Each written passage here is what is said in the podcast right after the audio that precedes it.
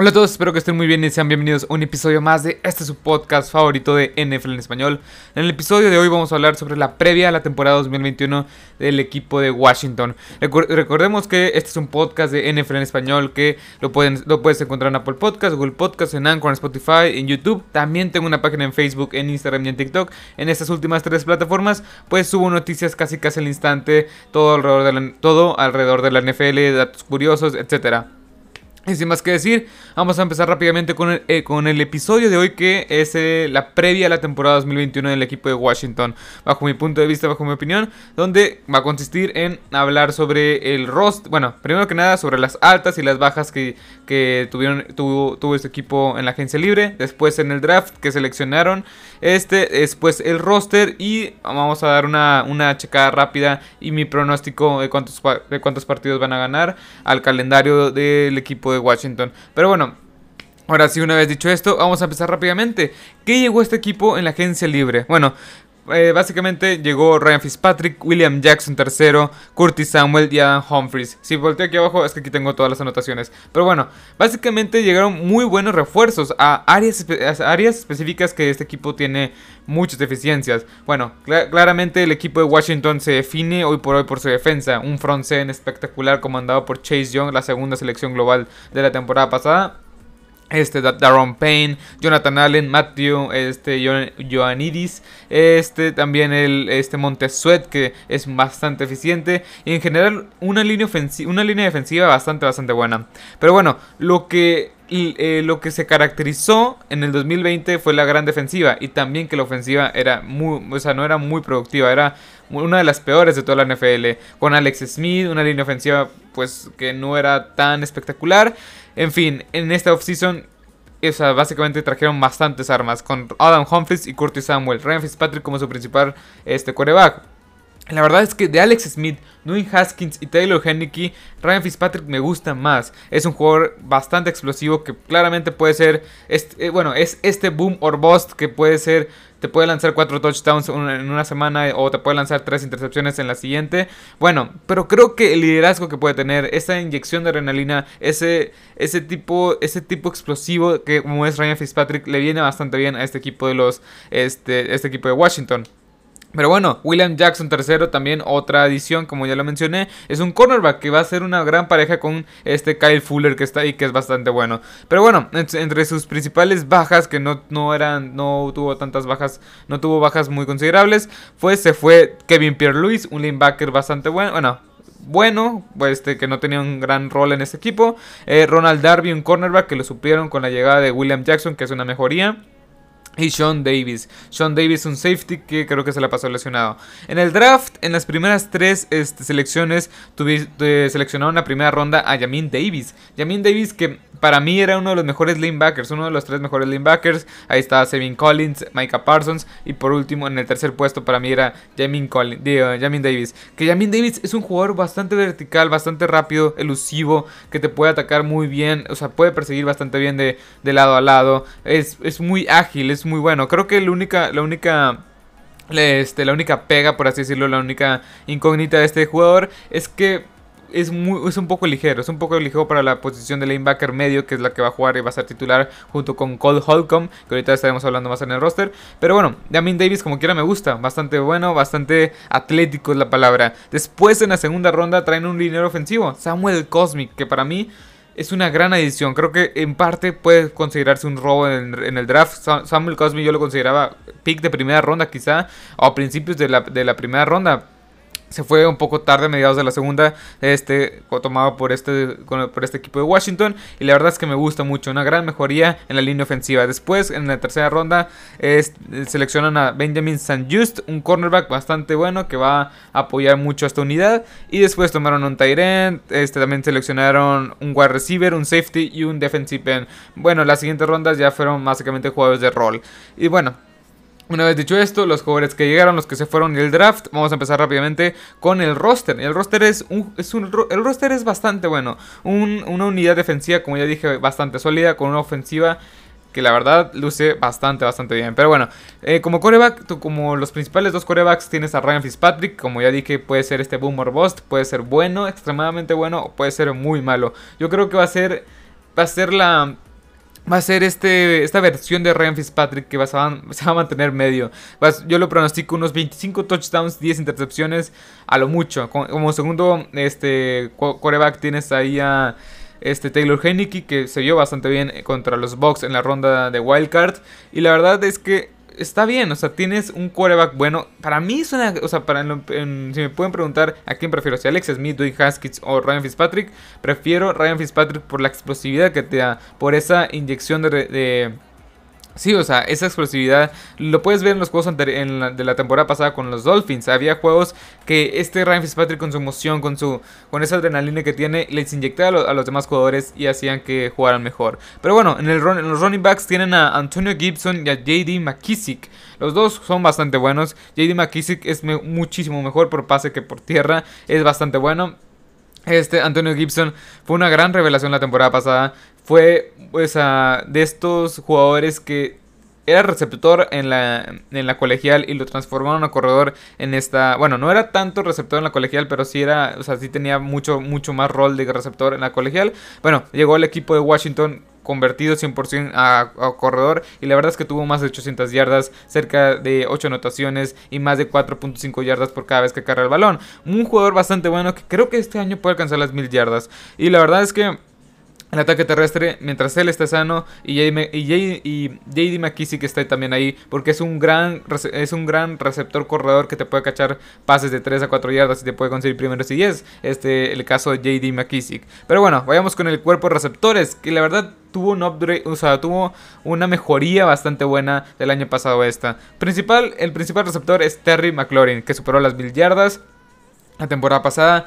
Un gran receptor, una gran arma, muy infravalorado, o sea, es bastante infravalorado. Para mí es uno de los top 10, top 12 de toda la, de toda la NFL. Y creo que con Ray Fitzpatrick va a ser jugadas grandes, va a ser un, arma vertical pura en este equipo. Después tienes a Curtis Samuel, que es un gran receptor número 2. Adam Humphries me encanta como receptor número 3, que es bastante bueno en el slot. Y, también está ahí, ah, también está Steam, Steam Sims Jr., que también es un gran jugador en el slot.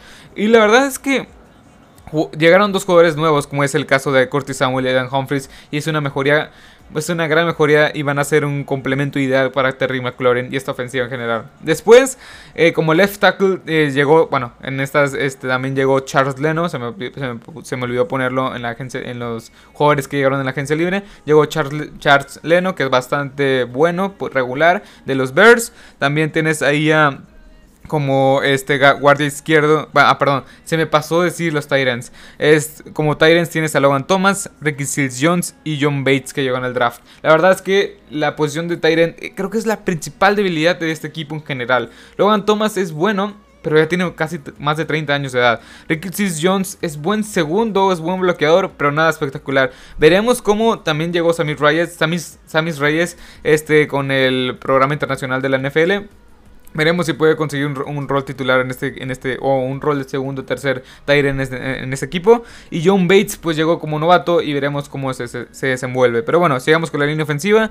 Este guardia izquierdo está Wes Switzer, perdón si no lo pronuncio bien. En el, en el centro creo que es bastante bueno Chase Rollier. Como eh, guardia derecho es uno de los mejores Brandon Scherf. Y Cornelius, este, como, como, eh, como tackle derecho está Cornelius Lucas, que yo creo que no va a ser titular. Eh, y como para reemplazarlo va a estar Samuel Cosby. En general es una línea ofensiva bastante buena. Fue un poco de regular a mal la temporada pasada. Pero con la llegada de Charles Leno, Charles Leno, perdón, creo que es una, es una mejoría, es una mejoría bastante buena. Y también con Samuel Cosmi también me encanta este jugador. Y por el, como por el lado derecho creo que va a ser bastante bueno con Brandon Scherf y Samuel Cosmi. El centro creo que puede mejorar, pero es bueno. Chase Roller. Pero bueno, una vez dicho, una, una vez terminado la ofensiva, vamos a empezar rápidamente con la, con la defensiva, que es una defensiva 4-3, una base, una base 4-3.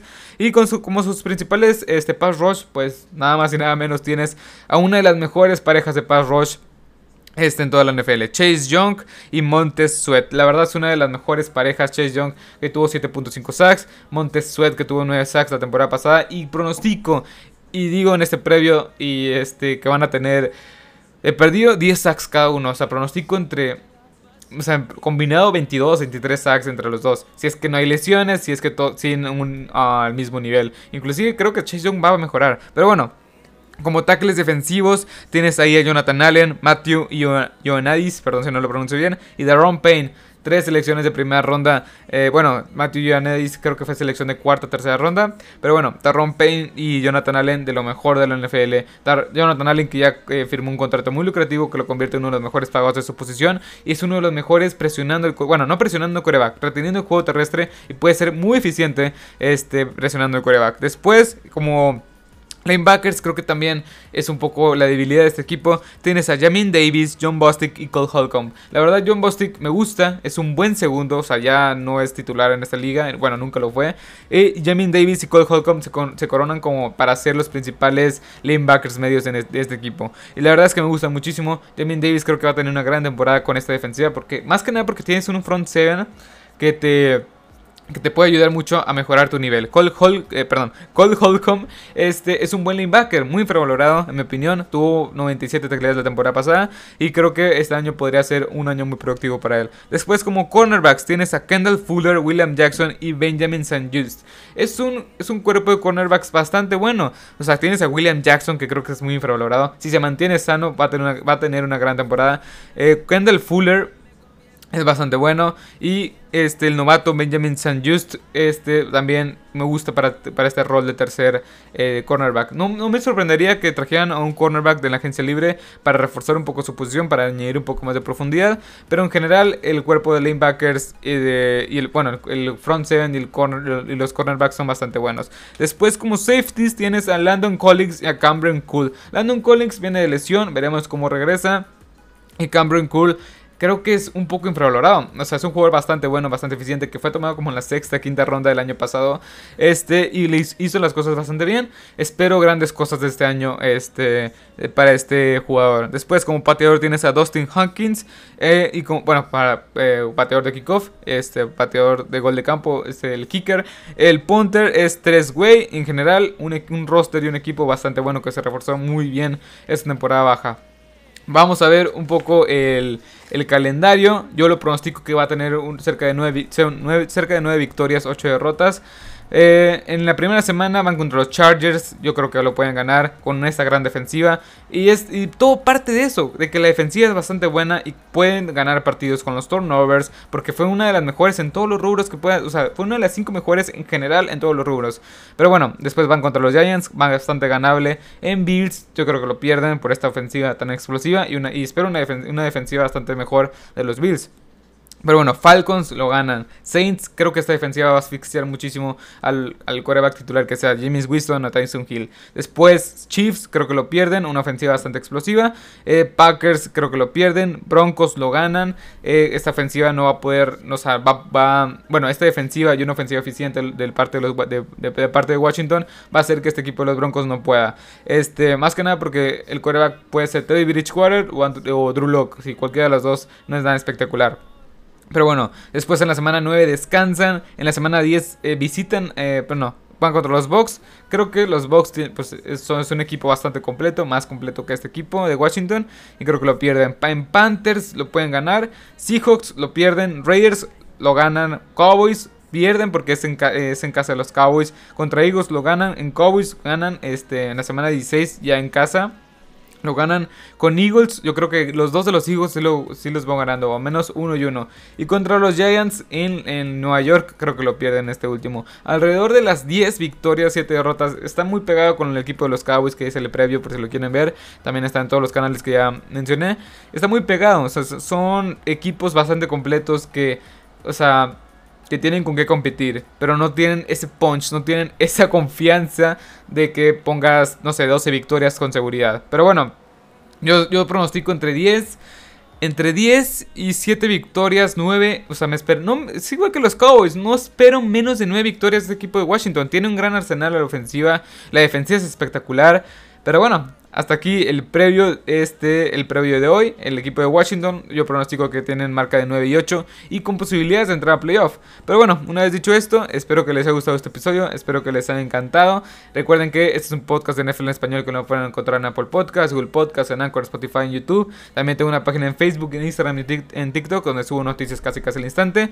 Mi nombre es Marcelo Lozada y estaré subiendo este tipo de previos, este donde estaré hablando pues básicamente de mis predicciones para cada equipo de la NFL. Sin más que decir, espero que les haya gustado este, espero que les haya gustado este episodio. Así que hasta la próxima. Adiós.